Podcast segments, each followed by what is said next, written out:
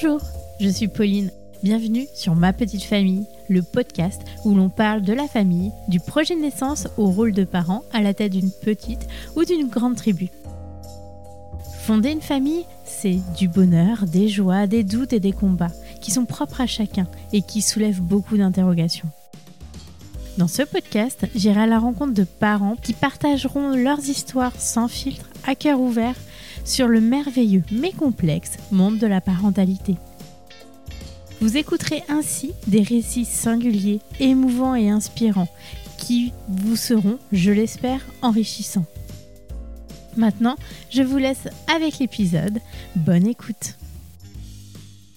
Bonjour Charlène, merci beaucoup d'avoir accepté euh, de témoigner de ton histoire euh, incroyable de maman. Bonjour, avec grand plaisir. J'avoue que je stresse un peu, c'est la première fois que je fais ça. C'est normal. Est-ce que tu peux te présenter, dire euh, qui tu es, d'où tu viens et de qui est composée ta famille? Alors, je m'appelle Charlène, je vais avoir 29 ans le 11 avril, donc bientôt. Je suis maman, tout jeune maman de Liano, un petit bébé né en septembre. Mon conjoint s'appelle euh, Kevin et ça va faire 11 euh, ans et demi qu'on est ensemble. Et tu as toujours voulu être euh, maman? Oui, j'ai toujours voulu être maman. Après, j'ai arrêté la pilule en... à Noël 2019, j'ai dit à tout le monde à table, c'est le dernier cacheton que je prends. et puis, oh, personne n'a capté. Hein. C'est vrai que, pour une petite anecdote, par exemple, avec ma grande sœur, euh, je me souviens, euh, je lui avais dit, ah ben moi, euh, j'aimerais bien avoir trois enfants, trois, quatre enfants. et j'avais dit à ma sœur, et toi, t'en veux combien Et elle m'avait dit, moi, je veux pas d'enfants parce que ça passe pas dans un cabriolet, par exemple, tu vois. Mais alors que moi, vraiment, j'imaginais ma vie avec des enfants, une maison, un chien, enfin, tu vois, famille parfaite, quoi. Donc euh, oui, j'ai toujours voulu être maman, mais on, a pris notre temps. Et donc, euh, l'arrivée de ce bébé s'est fait, comme tu dis, euh, tu as pris ton temps, c'est-à-dire pas tout de suite? Alors, on est ensemble depuis 2010 et tu vois, j'ai arrêté ma pilule en 2019 et je suis devenue maman en 2021. Donc il s'est passé presque deux ans. Mais j'ai un parcours de grossesse avec un S difficile. Et c'est vrai que quand euh, on décide d'arrêter la pilule, ben, c'est pas comme ça qu'on tombe enceinte ou qu'on mène une grossesse à terme. Et moi, ça a été mon cas. Tu as fait plusieurs fausses couches? Trois. Trois fausses couches. Alors en fait, ma, première fausse couche, c'était en 2011, donc euh, j'avais 18 euh, ans. C'était pas une grossesse voulu, c'était euh, un oubli de pilule, euh, j'étais en apprentissage, mon conjoint aussi, on n'habitait pas ensemble, enfin c'était pas vraiment euh, le, moment quoi. Donc j'ai fait une fausse couche et suite à cette fausse couche là, on m'a diagnostiqué un utérus bicorne. Alors un utérus bicorne, pour te donner une image, c'est un utérus en forme de cœur. En fait c'est deux demi-utérus avec deux cavités. Une cavité à gauche, une cavité à droite. Et euh, le, fœtus, l'embryon, a moins de place pour se développer. Donc il y a des risques de fausse couche, de retard de croissance, de prématurité, euh, des bébés à faible poids, euh, ou il peut très bien aussi, on peut très bien avoir un utérus bicorne et ne, jamais le savoir. Ça arrive à beaucoup de personnes. Voilà. Et moi, on m'a diagnostiqué cet utérus bicorne lors de ma première fausse couche. Donc à mes 18 ans, quand j'ai fait ma fausse couche, J'étais pas du tout dans l'optique d'avoir un, enfant euh, tout de suite. Et euh, par contre, on m'a prévenu directement, le jour où vous voulez un enfant, euh, ça va être très difficile. Vous allez pouvoir mener une grossesse à terme certainement, mais il y a des risques de, fausses couches plus, plus importantes. Comment tu l'as accueilli à ce moment-là? Parce que tu as 18 ans, toi tu rêvais quand même d'une grande famille, tu t'es dit non, ça va le faire, dans quelques années j'aurai ma famille Alors moi déjà, je voulais le garder. Mon conjoint, non. Non, on a 18 ans, on est apprenti, on, a, on, vit chez nos parents. Voilà. Non, on n'est pas prêt. Moi, j'ai demandé à ma mère, qu'est-ce que tu en penses euh, Est-ce que je le garde ou pas? Elle m'a dit, c'est ta vie, tu fais ce que tu veux. C'est ton choix. Mon conjoint avait pris rendez-vous euh, au planning familial pour un avortement, en fait. Moi, j'étais pas vraiment. Euh, il va me tuer. j'étais pas vraiment pour, mais en même temps, je me, disais, il a raison, c'est trop tôt. On n'a pas de situation, donc c'est pas possible. Et en fin de compte, euh, une semaine avant cette date qui était prévue pour euh, l'avortement, qui était prévue le jour de l'anniversaire de mon conjoint d'ailleurs, Et euh, une semaine avant, j'ai eu des, contractions, des fortes douleurs, euh, beaucoup de sang. Euh, je suis esthéticienne, donc j'étais en train d'épiler une cliente. donc tout de suite, j'ai senti qu'il y avait quelque chose qui n'allait pas. Et effectivement, j'étais en train de le perdre. La grossesse s'est arrêtée d'elle-même. À 18 ans, tu ne te rends pas forcément compte des choses. Et peut-être que oui, je m'étais dit, c'est un mal pour un bien. Voilà. À 7 SA, la grossesse n'était pas avancée beaucoup, mais bon. Ouais, t'as encore l'émotion. On voit que c'est euh, un deuil que t'as mm. dû faire. Ouais. Et donc, quelques années plus tard, vous vous dites, ça y est, décembre, on arrête la pilule. Voilà. Et donc là, qu'est-ce qui se passe? Est-ce que euh, bah, tu repenses à tout ça et tu te dis, euh, allez, cette fois-ci, on est prêt, ça va fonctionner? Ça va fonctionner, non, parce que je me suis toujours dit, en fait, vu qu'à mes 18 ans, quand j'ai fait ma fausse couche, on m'a dit, vous allez avoir des complications, ça ne va pas être si facile que ça je me suis toujours dit dans ma tête, je sens que ça va être compliqué, du coup, de ce que les médecins me disaient. Euh, c'est vrai que les médecins sont très froids. Eux, c'est limite banal pour eux. Donc, euh, sur ça, ils ont encore du travail à faire. Moi, je disais à mon conjoint, je veux arrêter la pilule. Ça y est, je veux un enfant. Mais lui, il était pas. il fallait encore attendre un petit peu. Je me dis, tu sais, euh, c'est pas parce que j'arrête ma pilule là que je vais tomber enceinte tout de suite. Hein. Donc j'ai arrêté ma pilule. Euh, j'appréhendais, bien sûr, mais j'appréhendais parce que je, savais que ça allait pas être facile. Je suis tombée enceinte 3-4 euh, mois après, ouais, à peu près, assez vite, lors du confinement, voilà. Donc je me dis, nickel, le confinement, je vais pouvoir me détendre, ne pas être debout toute la journée, enfin, profiter de cette grossesse, quoi. Tout se passait bien au début, hein. Et puis, bon, bah, il est arrivé ce qu'il est arrivé. Ce soir-là, on était invités chez mes voisins, je me souviens, à manger moule frites. et, euh, et, je me sentais vraiment pas bien. J'avais des, fortes douleurs et un peu de, taches rosées. Hein, donc, euh, tout de suite, tu dis, c'est mort, quoi. J'appelle les urgences et euh, je leur dis ce que j'ai, que j'ai des fortes douleurs, j'ai un peu de, je perds un peu de sang. ils m'ont dit, vous prenez un doliprane et vous allez faire un bain et vous voyez si ça passe. Et si ça passe pas, vous revenez demain. Ok. Là, tu étais sortie du confinement ou tu étais encore en confinement? On était encore en confinement, on reprenait euh, 3-4 jours après. Donc, euh, la, une fausse couche, c'est pas en une journée, c'est souvent sur euh, une bonne semaine, quelques jours. Et je suis retournée au travail, j'ai affronté, euh, c'était en mai je crois, la reprise, j'ai affronté toutes les clientes à épiler après plusieurs semaines de confinement en train de faire ma fausse couche. Quoi. Psychologiquement, ça devait être très dur. Ouais, mais je crois que j'en avais besoin de reprendre le travail, de faire quelque chose en fait, et de pas rester euh, à me morfondre dans mon canapé. Euh. Et ça a été très difficile euh, physiquement aussi parce que c'est très fatigant. Ouais, je pense que j'avais besoin de reprendre le travail aussi. Quoi. Et alors, tu travaillais pendant ta fausse couche. Comment ça s'est passé? Tu devais perdre beaucoup de sang et être vraiment très fatiguée, comme tu disais Alors oui, j'ai perdu du sang moins que ma première fausse couche, parce que ma première fausse couche, euh, ce que je n'ai pas dit, c'est que j'ai fait un curtage, enfin, on m'a fait un curtage parce que c'était une fausse couche hémorragique. Là, la deuxième fausse couche, c'était une fausse couche spontanée. Donc j'ai perdu du sang, mais un peu moins. C'était aussi moins douloureux. Un matin, euh, je me lève, donc je me prépare pour aller au travail et euh, mon petit pipi avant de partir. Et là, j'ai pris pour habitude de regarder sur mon papier, en fait, savoir s'il y avait du sang pendant mes grossesses. Et je regarde et ben, en fait, il y avait l'embryon sur le papier. Je suis restée là euh, à regarder. Euh, j'ai pris une photo, puis j'ai tiré la chasse d'eau, voilà. puis je suis allée bosser. voilà. Ouais, il y a encore l'émotion. Je pense que ça doit être très dur. Euh. Bah après, c'est vrai que c'est. Je m'y attendais un peu en fait, cette fausse couche là. Et comment se passent les, les mois d'après? Je travaille. en fait, j'avais envie de, de, de réessayer tout de suite, mais en même temps, j'avais pas envie de réessayer parce que j'avais peur encore de l'échec. Je retombe enceinte euh, à peu près en août, tout se passe euh, plutôt bien, euh, mon taux il, double bien, donc je suis contente parce que ma grossesse d'avant il n'avait pas du tout doublé, donc c'est là que je, me suis dit ça va pas aller plus loin. Là tout allait bien, première échographie de datation, premier trimestre, deuxième trimestre, enfin la grossesse se, se passait bien quoi. Arrivé à 4 mois de grossesse, donc 18 SA, tout se passe bien, je fais attention, je, je, fais pas de folie, euh, je passe mon temps euh, dans le canapé hein, parce que je sais que je suis fragile à ce niveau-là, donc euh, je veux vraiment que ma grossesse aille à terme.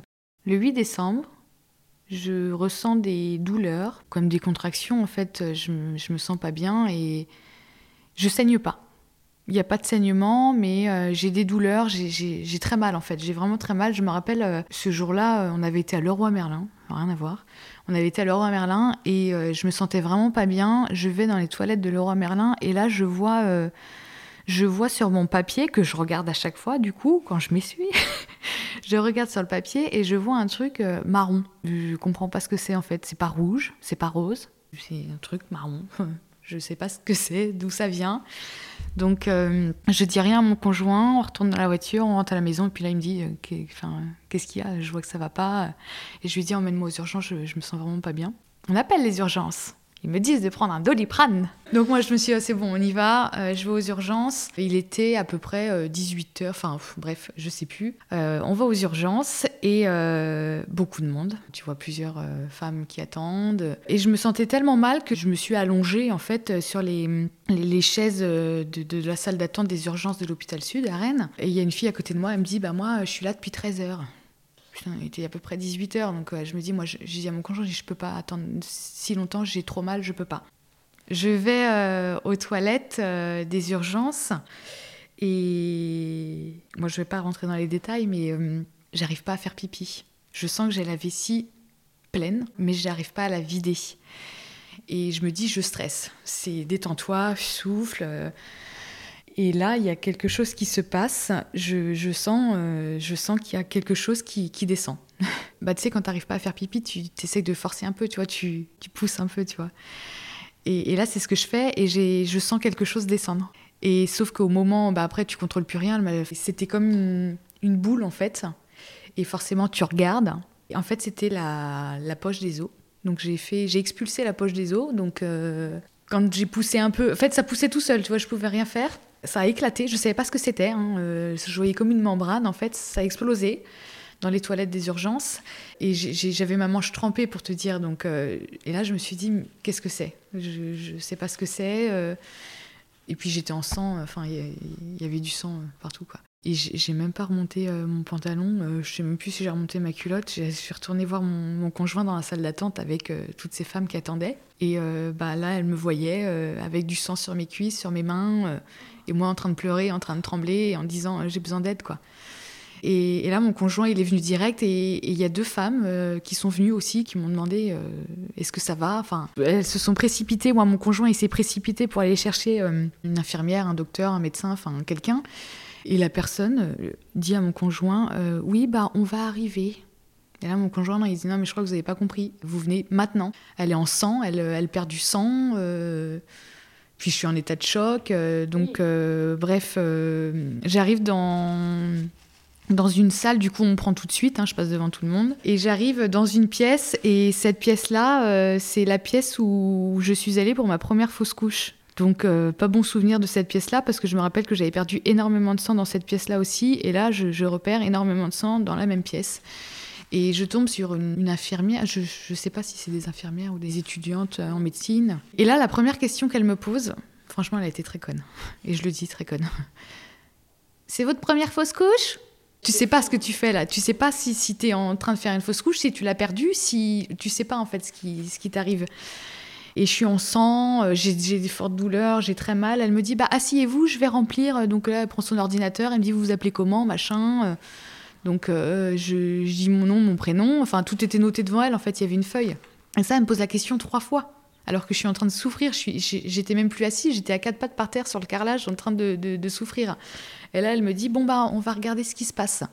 Elle regarde, elle me fait très mal, déjà j'ai très mal, je pleure. Et elle me dit, euh, forcément, quand tu pleures, tu bouges. Et là, j'avais mal. Et elle me dit, euh, détendez-vous, euh, parce que là, j'arrive à rien faire du tout. elle voulait écouter si le cœur battait toujours. Au moment où elle écoute, moi, forcément, quand tu pleures, tu as ton ventre qui, qui bouge, ton ventre qui bouge. Enfin, et elle me dit, par contre, respirez moins vite, parce que là, je vois rien du tout. Et, mon conjoint était encore dans la salle d'attente. Il ne savait pas ce qui se passait. Donc j'ai demandé deux, trois fois, est-ce que mon conjoint peut venir? Ah bah non.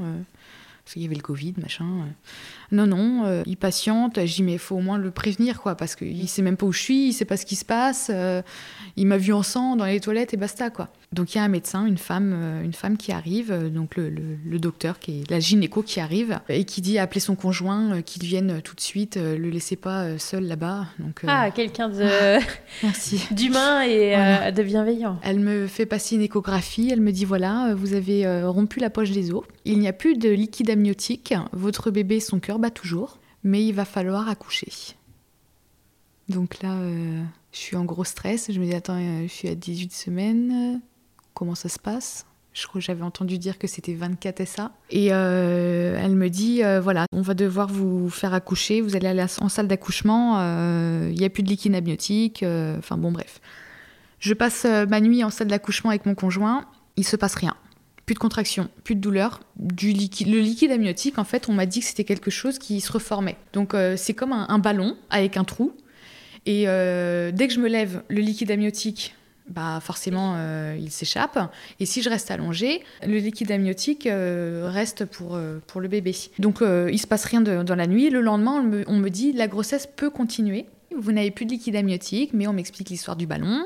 Donc il faut que vous restiez allongé, chose que je fais. Elles m'ont juste dit, euh, voilà, il, va falloir euh, rester alité. Euh. Et on me dit, la grossesse peut continuer, le liquide amniotique, c'est quelque chose qui se reforme. Donc vous avez rendez-vous dans l'après-midi pour faire une échographie, voir comment ça se passe. Donc là, on attend toute la journée dans la chambre de l'hôpital, on passe l'échographie dans l'après-midi, et là, on me dit, il n'y a plus d'activité cardiaque. Donc, euh, compliqué, très difficile. Donc, euh, je fais l'échographie. On me dit il n'y a plus de rythme cardiaque. Vous allez devoir accoucher. C'est un accouchement. Euh, je, je suis arrivée aux urgences le mardi soir. Le mercredi matin, on me dit la grossesse peut continuer. Le mercredi après-midi, on me dit il n'y a plus d'activité cardiaque, il va falloir accoucher. On me dit on vous fait accoucher à 7 h du matin le vendredi.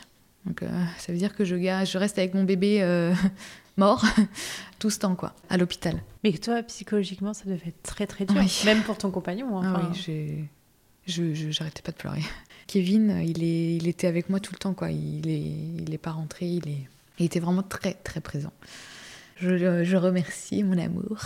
Et euh, donc, du coup, euh, là, tu te dis, vendredi, 7h du mat, tu vas accoucher, quoi. Donc, tu vas accoucher d'un tout petit bébé, euh, parce que 18 SA, c'est tout petit. Hein, Et le jeudi matin, je me réveille avec des, des douleurs, des douleurs de règles.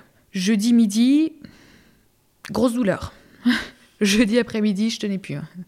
J'étais dans mon lit d'hôpital en train de, m'accrocher au barreau et en train de hurler de douleur. C'était des contractions en fait. Euh, tu accouchais en fait naturellement. J'étais en train d'accoucher. Euh. Et on m'a dit euh, parce qu'on m'avait donné un médicament en fait la veille pour accélérer le, processus, les contractions en fait pour bah, pour, pour m'aider à, à, l'expulser quoi. J'ai je, très mal. Sauf qu'il n'y a pas de place en salle de naissance pour moi, donc il faut que j'attende un petit peu. Donc euh, la dame, elle me dit, euh, ce que vous allez faire, c'est que euh, vous allez... Parce que je suis pas ouverte, il y a pas enfin, je suis pas ouverte. Hein, je... T'as pas le droit à la péridurale ou des choses comme ça? Après. Donc on me dit... parce qu'en fait, le travail, il a été un peu plus vite que prévu. Ça devait être pour le vendredi matin et dès le jeudi matin, j'ai eu les contractions de, de, travail, quoi. Ça commençait.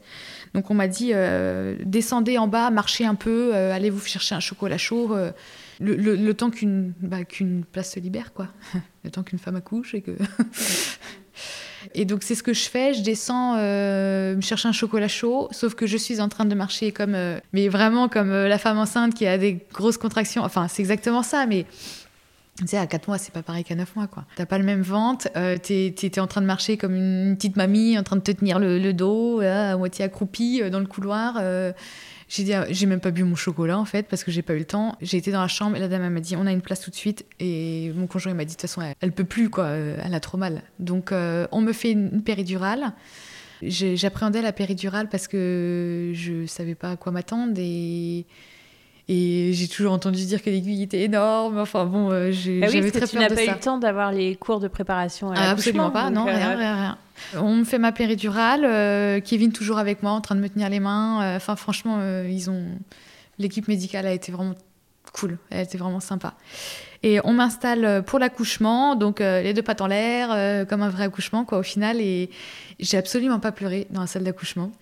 bizarrement, cet accouchement-là, j'en garde un, souvenir. Euh, ça y est, je pleurer. en fait, euh, l'accouchement que je n'ai jamais eu, je te dirai pourquoi après, c'est... C'est celui que tu as vécu à ce moment-là C'est celui que j'ai vécu à ce moment-là. Donc, euh, Kevin à côté de moi, je, je, le voyais dans ses yeux que tu vois, qui me regardait un peu avec admiration et ça, c'est, ça me donnait de la force, tu vois. Et l'équipe médicale a été super sympa. Euh, elles m'ont aidé. Il fallait, en fait, comme un accouchement classique, quoi. Il fallait que je, je, pousse, que je faire le, le petit chien. Le, le petit bébé sort, il l'enveloppe dans une espèce de couverture et ils s'en vont avec, en fait. Et ils m'ont demandé après, est-ce que vous souhaitez euh, le voir? Donc moi, c'était mon souhait. Kevin, non, il ne souhaitait pas. Donc j'étais un peu déçue, on va dire. Je comprends son choix, je ne juge pas, il voulait pas voir, ok, il n'y a pas de souci. Moi, je... au début, je me suis dit non, je veux pas voir parce que tout le monde autour de moi me disait non, euh, regarde pas, ça sert à rien, tu vas plus faire du mal plus qu'autre chose. On voit, par exemple, ma mère, elle m'a dit bah moi, si j'étais toi, je ne regarderais pas. Mes beaux-parents m'ont dit euh, non, en gros, ça sert à rien, mais euh, ça va te faire du mal. Ça va te faire du mal plus qu'autre chose. Et sauf que moi, j'avais peur de, regretter. Et après, ça aurait été trop tard. Je préférais regretter d'avoir vu que de regretter de ne l'avoir jamais vu. Donc j'ai pris la décision de voir euh, mon petit bébé. Je savais pas si c'était un garçon ou une fille. Et euh, au final, on n'a jamais su. D'accord, c'était trop petit. C'est pas que c'était trop petit. Pendant l'échographie, j'aurais pu demander, tu vois, ça c'est un regret. Mais bon, c'est un regret. J'aurais pu demander, euh, quand on m'a dit qu'il n'y avait plus de rythme cardiaque, à 18 SA, on arrive à, savoir si c'est un garçon ou une fille. Mais au moment de l'accouchement, je pense que. Hmm, tu avais d'autres choses à penser Oui, on va dire ça comme ça. Puis je me dis, c'est pas plus mal. Au moins, c'est pas un petit garçon ou c'est pas une petite fille que j'ai perdue, c'est un bébé. Voilà. Je me retrouve. Donc Kevin s'en va parce qu'il ne voulait pas euh, voir le petit bébé. Et moi, je reste toute seule dans la salle d'accouchement et pendant une demi-heure, il n'y a personne qui vient. je suis toute seule. J'attends qu'une chose, en fait, c'est que quelqu'un frappe derrière la porte et de me dire, ça y est, c'est le moment, quoi, je vais le voir.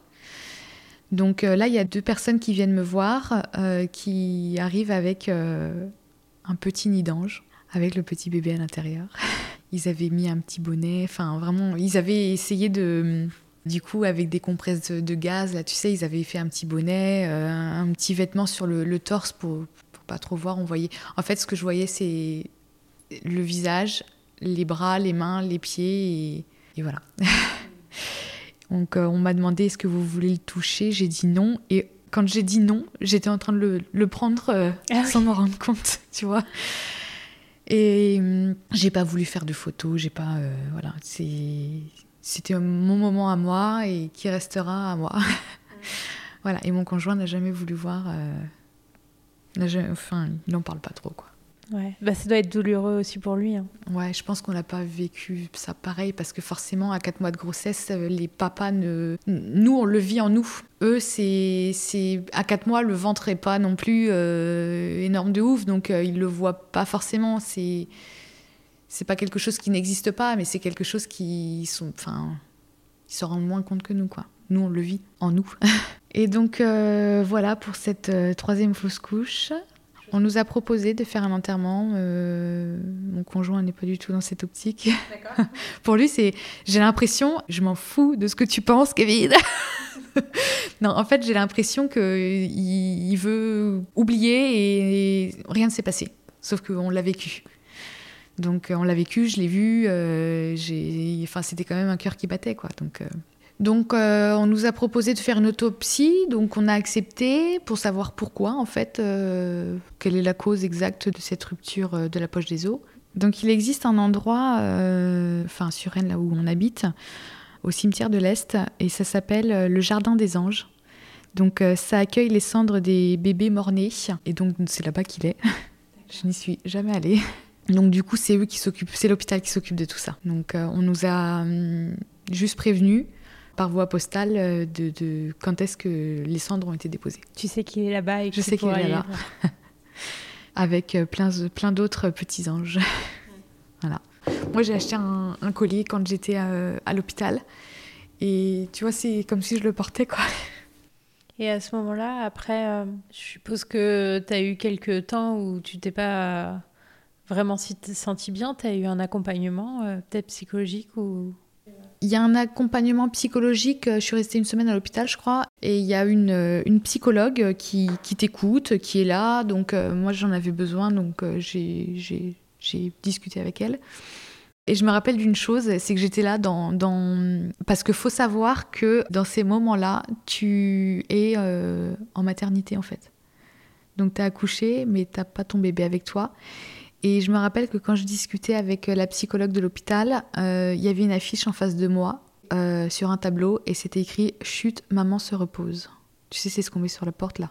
Et cette affiche-là, je la regardais en fait. Je l'ai regardée pendant des heures devant moi, euh, chute, maman se repose et je me disais mais je, je suis pas dans, la bonne chambre quoi. Et, j'en ai parlé à la psychologue et tu vois, euh, bah, quand elle est partie, elle est partie avec cette affiche. Ça m'a fait trop du bien. C'est comme si elle m'enlevait un poids. C'est bête, hein, c'est qu'une affiche. Hein. Ouais, j'ai pas repris le travail tout de suite. Euh, je crois que j'ai pris trois semaines, un mois. Hein. J'ai pas été bossée du mois de décembre. J'avais besoin de me morfondre, je pense. Ouais, prendre du temps pour toi et acquiescer tout ce qui venait de se passer depuis quelques mois. Parce que tu as quand même vécu cette année-là euh, de fausse couche. Oui. Et un accouchement. Oui. J'ai, j'ai, après, j'ai été entourée de bonnes personnes. J'ai ma sœur de qui je suis proche qui était présente et, et ma voisine euh, que j'adore, qui était vraiment euh, une bonne oreille, une très bonne oreille. 2021, comment t'attaques cette nouvelle année? Alors 2021, je me dis nouvelle année. on referme le chapitre 2020 pourri. Et donc du coup, bah là, euh, après un accouchement, forcément, il faut quelques temps, le temps que ton corps se, remette. Hein, euh, même si c'était à 4 mois, euh, il faut quand même que ton utérus se remette en place, tout ça. Ah oui, ah oui, chose très importante à l'hôpital, en sortant de l'hôpital, un docteur vient me voir et il me propose un petit cacheton, tu sais, pour pas avoir la montée de lait là. Et il me dit, euh, voilà, vous, avez la possibilité de prendre ce petit cachet pour éviter la montée de lait, mais à votre stade, ça m'étonnerait que vous ayez une montée de lait. Hein. Donc moi, je me dis, bof, si à mon stade, je vais pas avoir de montée de lait, je prends pas ce médicament. À quoi ça sert? Donc je ne le prends pas. Donc je rentre à la maison. Quelques jours après, j'ai des fortes douleurs au sein. Et en fin de compte, euh, bah, j'avais une montée de lait et donc euh, des douleurs. Donc tu as ton utérus qui se remet en place, comme après un accouchement, et t'as pas de bébé en fait. Donc tu as tous les, as quelques inconvénients de l'après-accouchement, mais euh, tu n'as pas ton bébé avec toi. Donc je me vois encore sous la douche en train d'essayer de me soulager les, la poitrine de mes montées de lait, en train de pleurer quoi. Enfin voilà, je voulais dire, donc si on vous propose le cachet, n'hésitez pas à le prendre. Et, après, tu as été suivie par une sage-femme euh Après, euh, j'ai été suivie par euh, la gynécologue qui s'est occupée de moi pour cette fausse couche-là. Je ne suis pas retournée voir mon autre gynécologue qui s'est occupé de mes autres grossesses. On a eu un rendez-vous en service PMA par rapport à mon utérus bicorne parce que voilà, moi on m'a dit clairement mot pour mot, vous votre problème c'est de c'est pas de tomber enceinte, c'est de garder vos bébés. On a été voir une professionnelle au service PMA pour voir s'il existait une petite chirurgie ou quelque chose comme ça pour euh, opérer au niveau de mon utérus bicorne pour euh, pouvoir garder mes grossesses un peu plus longtemps quoi. Donc euh, il existe deux ou trois sortes d'utérus bicorne et celui que j'ai, il n'y a pas de, chirurgie possible. Donc il faudra être posé pendant la grossesse, enfin chose que je faisais déjà quoi. Mais on t'a pas dit ça sera impossible. Non, dit que ça sera très compliqué, mais On m'a dit que ça allait être compliqué, et ça on me le dit depuis mes 18 ans, donc c'est pour ça que je pense que j'espère que je me suis pas porté l'œil en disant ça. on m'a toujours dit que ça allait être compliqué, et ça l'a été. Euh, donc service PMA, donc on me dit non, non. Alors moi je me dis, mais donc en fait, toutes mes grossesses, donc mes trois dernières grossesses, c'était dans la, comme j'expliquais, l'utérus bicorne, c'est euh, deux demi-utérus, une corne à gauche, une une corne à droite. Et euh, les trois grossesses se sont développées dans la corne à droite. Donc cette corne-là, je me dis, ça marche pas. Il faudrait peut-être tenter la corne gauche. Donc on me dit généralement, euh, vu qu'il y a déjà eu trois grossesses dans la corne droite, plus il y a de grossesses, plus la corne devient euh, un peu plus souple et il y a plus de chances d'aller jusqu'au bout. quoi. Et je me dis aussi, mais cette corne-là, elle est maudite, pourquoi on ne peut pas m'implanter à gauche quoi? On me dit non, enfin, après, on part sur un parcours euh, en PMA qui, prend aussi des années. Moi, comme je t'ai dit, euh, on m'a dit votre problème, c'est pas de tomber enceinte, c'est de garder. Donc, je j'ai pas de problème à tomber enceinte, donc je ne vais pas en parcours PMA. Il se passe plusieurs mois, plusieurs mois non, trois mois. Je retombe enceinte en mars. Tous les trois mois. Ouais, c'est ça. À peu près trois mois pour tomber enceinte. Ça va C'est c'est très bien. C'est très bien. Donc, je tombe enceinte en mars. Et là, je me dis, si cette grossesse-là ne se passe pas bien, j'abandonne. J'arrête. Je me dis, c'est le destin. Il faut pas que j'ai d'enfant, en fait, parce que ça s'arrête tout le temps. Donc, je me dis, c'est la dernière grossesse. Et puis je me dis, mais qu'est-ce qui peut m'arriver de plus? Fausse couche hémorragique, fausse couche spontanée, fausse couche tardive. Bon, je pense que je les ai toutes faites. Donc euh, la grossesse, euh, je suis ultra bien suivie par euh, la gynécologue qui s'est occupée de moi en décembre pour ma fausse couche tardive. des échos tous les 15 jours. Elle m'arrête dès le début, hein, dès que j'étais à peine à 6 ou 7 SA, tu vois, elle m'arrête dès le début. on prévoit un cerclage. Alors, tu peux expliquer ce que c'est? En fait, c'est une technique chirurgicale au niveau du col utérin qui euh, consiste à placer un fil autour euh, du col en fait pour maintenir la grossesse un maximum en fait pour fermer le, col de l'utérus pour éviter que le bébé euh, s'échappe. Voilà donc, euh, on me cercle 15 euh, SA. Donc, euh, qui dit cerclage dit repos plus, plus, plus. C'est une technique qui fait mal ou? C'est sous anesthésie. Donc, on me fait une anesthésie et non, tout se passe bien. c'est dans un bloc opératoire. C'est une opération quand même, hein, mais c'est ma gynécologue qui le fait, donc avec, avec 5-6 personnes autour, mais bon, je, je, suis rassurée, quoi. Je la connais, elle me connaît, puis je lui fais confiance. Donc du coup, euh, le cerclage est fait. Donc je passe ma grossesse euh, à l'IT, clairement. Euh, bon après, j'ai le droit de faire des petites choses, hein, bien évidemment, mais il faut pas que j'abuse non plus, quoi. La grossesse se déroule plutôt bien. Tout se passe bien, donc on enchaîne les échographies toutes les, tous les 15 jours parce que suivi plus plus. Échographie aussi au niveau du col pour voir s'il si, n'a pas bougé, s'il est toujours bien fermé, si les fils n'ont pas bougé. Et les mois passent donc il faut savoir que je suis une grande stressée au niveau de la grossesse, ça peut se comprendre. Et euh, c'est vrai qu'il m'est arrivé d'aller deux, trois fois aux urgences parce que euh, une fois j'ai saigné. Donc ça y est, je me suis dit c'est la fin. Une semaine avant mon cerclage, donc à 14 SA, j'ai saigné, je me suis dit ça y est, c'est la fin. En fin de compte, non, c'était du sang, euh, voilà, c'est pas d'explication, tout se passait bien, ok, donc je rentre à la maison. Ensuite, le samedi, donc j'ai accouché le mercredi, et le samedi d'avant, j'ai été aux urgences parce que j'avais un, un truc marron, comme euh, ma fausse couche tardive, euh, quand je m'essuie.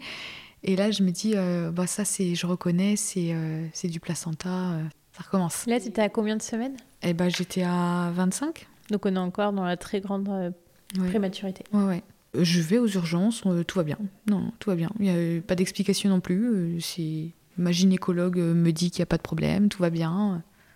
Le samedi, je vais aux urgences parce que je ne le sens plus bouger. Donc là, je me dis, attends, ça fait 24 euh, heures qu'il ne bouge plus. Je stresse, j'angoisse, ça y est, c'est fini, encore une fois de plus, machin. Et euh, je vais aux urgences, on me fait un monitoring et tout va bien. D'accord. Voilà. Là, tu savais déjà que c'était un petit garçon. Euh, oui. Tu t'étais déjà projeté là. Ouais. Bah, vu que j'avais une échographie tous les 15 jours, on l'a su très tôt. Hein. À 3 mois de grossesse, on savait que c'était un garçon. Pratiquement tout était prêt, hein, parce que c'est vrai que moi, euh, avec ma grossesse, ma fausse couche tardive, euh, j'avais commencé à acheter des petites choses dans la chambre, donc euh, j'ai gardé des choses là pour, pour Liano. Donc tout va bien. Donc le mercredi, donc 29 septembre, j'ai des, des douleurs. J'ai le ventre gonflé à bloc. Tu sais, c'est comme si tu prenais ta respiration, mais que tu t'expirais pas, tu vois donc je sens que je, suis gonflée. Je suis à six mois. Je rentre euh, à quelques jours près euh, dans le troisième trimestre. Je n'ai jamais accédé jusqu'au troisième trimestre. Donc, euh, T'as pas fait encore les cours de préparation Voilà, je me dis, bah, c'est peut-être ça le troisième trimestre. Voilà, ça y est, t'as mal au ventre, tu t'es essoufflé pour un rien, t'as le ventre gonflé à bloc. et je passe la journée à vraiment à rien faire. comme d'habitude, je regarde la télé, voilà, j'ai pas de folie. Et sauf qu'à un moment donné, je, bah, j'ai ma sœur au téléphone qui me dit tu devrais aller quand même, euh, vu tes antécédents, tu devrais aller consulter quand même parce que voilà, faut pas passer à côté de quelque chose. euh. Donc à 16h, je décide d'appeler mon conjoint, et sauf que j'arrive pas à le joindre parce que lui essaye de me joindre en même temps. Et quand j'ai eu au téléphone, j'ai dit oui, est-ce que tu peux rentrer du boulot? Faut savoir qu'il tra- qu'il travaille à une heure de, de- de route. Donc euh, est-ce que tu peux rentrer du boulot? Et j'ai j'ai besoin d'aller aux urgences, je le sens pas, je me sens vraiment pas bien. J'ai pas de sang, j'ai rien, j'ai juste le ventre très très gonflé et ça me fait mal. Je peux pas marcher, tu vois. Donc on arrive aux urgences, donc le temps qu'il arrive, tout ça, euh, on arrive aux urgences à 18h. Donc là, tu n'es plus aux urgences à l'hôpital sud en bas, euh, urgence gynécologique. Là, euh, tu, vas là-haut euh, en maternité, en fait, aux urgences mater. et donc je vais là-bas. Donc alors, donc vers 18, j'arrive vers 18h, 18h30. Et pour te dire, Liano est né à 20h17. Donc il s'est passé vraiment très peu de temps. Donc j'arrive là-bas, on me fait un monito. Donc je suis prise tout de suite en charge. hein. Il n'y a pas d'attente comme, euh, comme euh, en bas aux urgences gynécologiques. On me prend tout de suite, on me fait un monito. Tout va bien. Euh, le cœur du bébé va bien. on me fait une échographie, tout va bien, il est là, regardez, machin, il gigote, pas de problème. Sauf que moi, je souffre, j'ai vraiment très très mal. Je souffre vraiment en pleurer. Et là, on me parle de. Parce que vu qu'on on, on voit pas ce qui se passe, on me parle de. On me dit, bah, euh, vous avez peut-être l'appendicite. Dis l'appendicite, en gros, enfin, comment ça se passe? Bon, bref. Ils savaient vraiment pas quoi faire de moi. Je pense qu'ils voulaient un peu me. Me ramener chez moi, en fait, tout va bien. Euh, Le monito, le monito va bien, enfin, tout va bien au niveau du monito. Euh, L'écho, rien à signaler, tout va bien. Donc, je crois qu'on savait pas quoi faire de moi. On me refait faire un, un deuxième euh, monitoring. euh, donc, on me met dans une salle. Et là, le deuxième monitoring, heureusement qu'ils me l'ont fait parce que je me suis vraiment sentie pas bien du tout. Je pense que j'avais tellement mal, en fait. Je souffrais tellement que j'ai fait un malaise. Et quand j'ai fait un malaise, le cœur de mon bébé a chuté. Donc là, t'entends les bip bip bip de partout. Tu sais pas ce qui se passe. Euh, j'ai 3-4 personnes qui arrivent, qui me mettent dans un fauteuil et qui m'emmènent en salle d'accouchement. J'ai vraiment pas compris. Mon conjoint, il était avec moi aussi. hein, euh. Et heureusement qu'il a pas été fumer une cigarette à ce moment-là parce qu'il se serait demandé vous, bah, elle est où Et je vais en salle d'accouchement et là, euh, il y a la gynécologue de garde qui arrive et c'est la gyné et je me dis non pas elle, c'est la gynécologue qui s'est occupée de moi en décembre aux urgences gynécologiques, euh, qui la femme qui m'a dit il va falloir accoucher. C'est cette gynécologue là qui arrive et je me dis oh non pas elle. Pour moi, elle, c'est un mauvais souvenir. Et donc euh, elle arrive, elle s'embrouille avec les, sages-femmes. Oui, euh, euh, c'est une urgence. vous, ne m'avez pas prévenu parce qu'en fait, pour les sages-femmes, il n'y avait pas d'urgence. C'était voilà, je souffrais, mais c'est tout quoi. Et ça s'est déclenché d'un coup. Donc, euh, elle me fait euh, monitoring. Donc, le cœur euh, du bébé ne remonte pas. Elle me fait une échographie en fait en même temps. Et, c'est vrai que c'est grand silence parce que elle, elle écoute le cœur qui ne remonte pas. Elle regarde en même temps l'échographie. Et je la vois inquiète. Et moi, je dis rien et je souffre. En fait, pour te dire, j'ai souffert en fait vraiment à ce moment-là, mais fois mille en fait.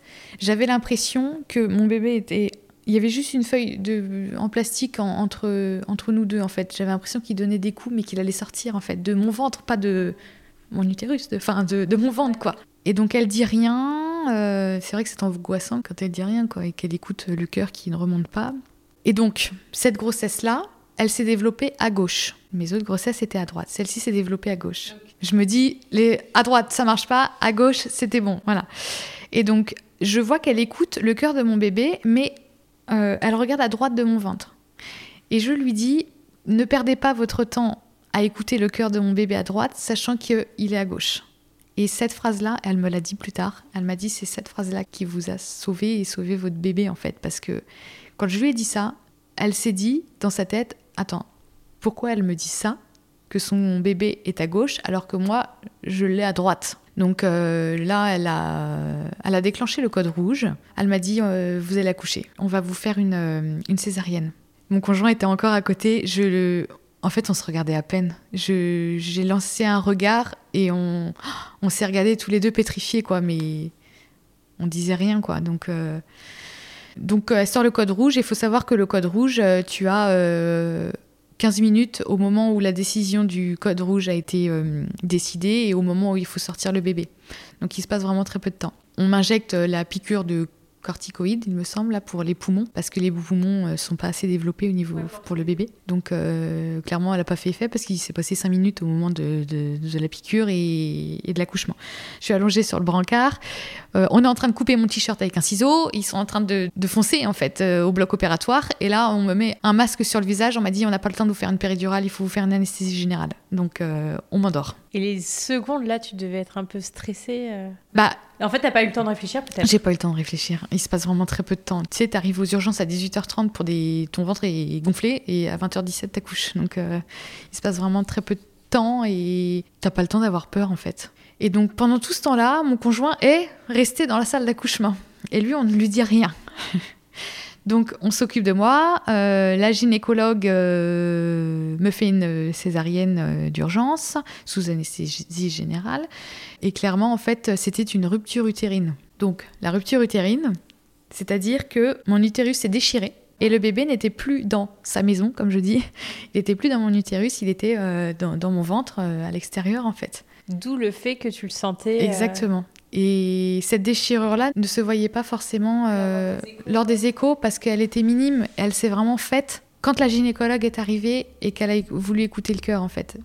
Au moment où je le sentais vraiment en train de, de sortir, quoi. Il était vraiment en train de sortir. c'est là où elle a compris que quand tu disais à gauche et qu'elle regardait à droite, euh, ça, lui pas a normal. Fait, ça lui a fait un tilt. Elle s'est dit attends, elle, il est à gauche. Enfin, elle me dit qu'il est à gauche alors qu'il est à droite. C'est qu'il n'est plus là où il doit être. Et mine de rien, cette gynéco là, euh, plus tard, je l'ai croisée à l'hôpital et je l'ai été à voir. Je, je l'ai remerciée parce que elle m'a sauvée et elle a sauvé mon bébé. parce qu'il y avait un risque aussi pour toi. Oui, ils ont été voir mon conjoint qui était encore en salle d'accouchement et ils ont été le voir, ils lui ont dit le pronostic vital de votre femme n'est plus engagé. Donc euh, c'est ah bon? Parce qu'il était engagé? Et donc mon conjoint pose la question et pour le bébé comment ça se passe? Et on lui a répondu on n'en sait pas plus.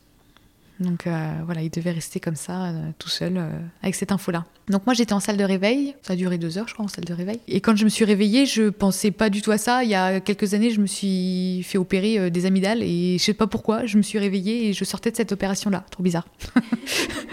Mais non, non. Et puis après, tout de suite, tu touches ton ventre et tu dis, ah mon bébé, il est où Il y a une dame qui est venue me voir pour me faire ma toilette, pour enlever, tu sais, la bétadine et tout ça là. Et je lui dis, comment va mon bébé? Et elle me dit, on ne sait pas. Je ne peux pas vous dire, je n'ai pas l'information. Ah là, je l'ai chopé par le bras, je dis attendez, vous ne savez pas ou vous voulez pas me le dire? Parce que je me suis dit, euh, tu sais, 28 euh, SA, euh, je sais pas si, si c'est OK, quoi. Bref, quelques temps après, il y a un docteur qui vient me voir. Donc j'étais en, train, en salle de réveil et elle me dit La première demi-heure a été très compliquée pour votre fils, mais son état est stable actuellement. C'est tout ce qu'on me dit. D'accord. Et on t'explique pas euh, ce qui s'est passé pour lui, comment, où est-ce qu'il est? On te dit pas qu'on va te l'apporter? Non, non, non. Je, je, demande mon conjoint euh, où est-il? Et euh, la dame me dit on le trouve pas. il est parti fumer. Donc je me dis on le trouve pas. Attends et tout de suite j'ai dit il est tombé dans les pommes. non non, je pense qu'il était parti prendre l'air effectivement. Et donc mon conjoint arrive, euh, voilà, euh, enfin, forcément, l'émotion, tout ça. Et il me dit euh, j'ai pu le voir, il a des cheveux. il me dit ça. si tu veux, j'ai une photo. Alors j'ai dit non, je ne veux pas voir la photo, je veux le voir en vrai. Je veux pas voir ton enfant là, pour la première fois sur une photo. Donc j'ai accouché à 20h17 et je crois que vers minuit et demi, une heure, un truc comme ça, j'ai pu le rejoindre au service réanimation. Donc il était intubé dans une couveuse tout petit. J'ai pas vu grand chose. J'ai vu ses cheveux. et euh, il était bien sûr euh, tout enveloppé euh, dans une couveuse au chaud. et l'équipe médicale avait mis le t-shirt qu'on m'a découpé pour m'emmener au bloc opératoire. Il était juste à côté en fait pour qu'il ait mon odeur. C'est vraiment mon t-shirt découpé qui était juste à côté de lui pour, parce que il est arraché de il est arraché de sa maman en fait. Euh, et puis arrivé enfin, dans une couveuse euh, avec tous les bruits autour, euh, je pense que pour un tout petit bébé, c'est pas facile non plus. quoi. Tu sais ce que je me suis dit la première fois que je l'ai vu? T'attaches pas trop. Il, il t'avait prévenu que... Non. non, non, non, ils te disent rien. Mais tu sais pas trop à quoi t'attendre quoi.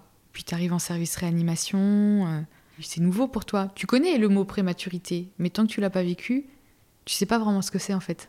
Voilà, je, on m'installe dans mon lit d'hôpital, euh, on me roule jusqu'à sa couveuse. Euh, je le vois derrière euh, une boîte en plastique avec un petit socle rond où tu peux mettre ta main. Donc je mets ma main et je pose ma main sur lui et, et il est tout chaud. Enfin, tu vois que tu, poses ta main, mais à peine en fait, parce que tu as peur que peur de lui faire du mal parce qu'il est vraiment tout petit, quoi.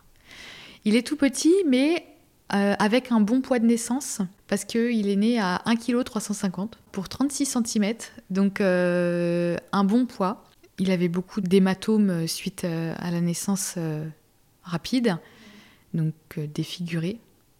C'est pas le bébé tout dodu, tout rose, tout rond, voilà. C'est le bébé tout fin, avec des hématomes partout, tout petit, qui t'as peur de casser très fragile, quoi.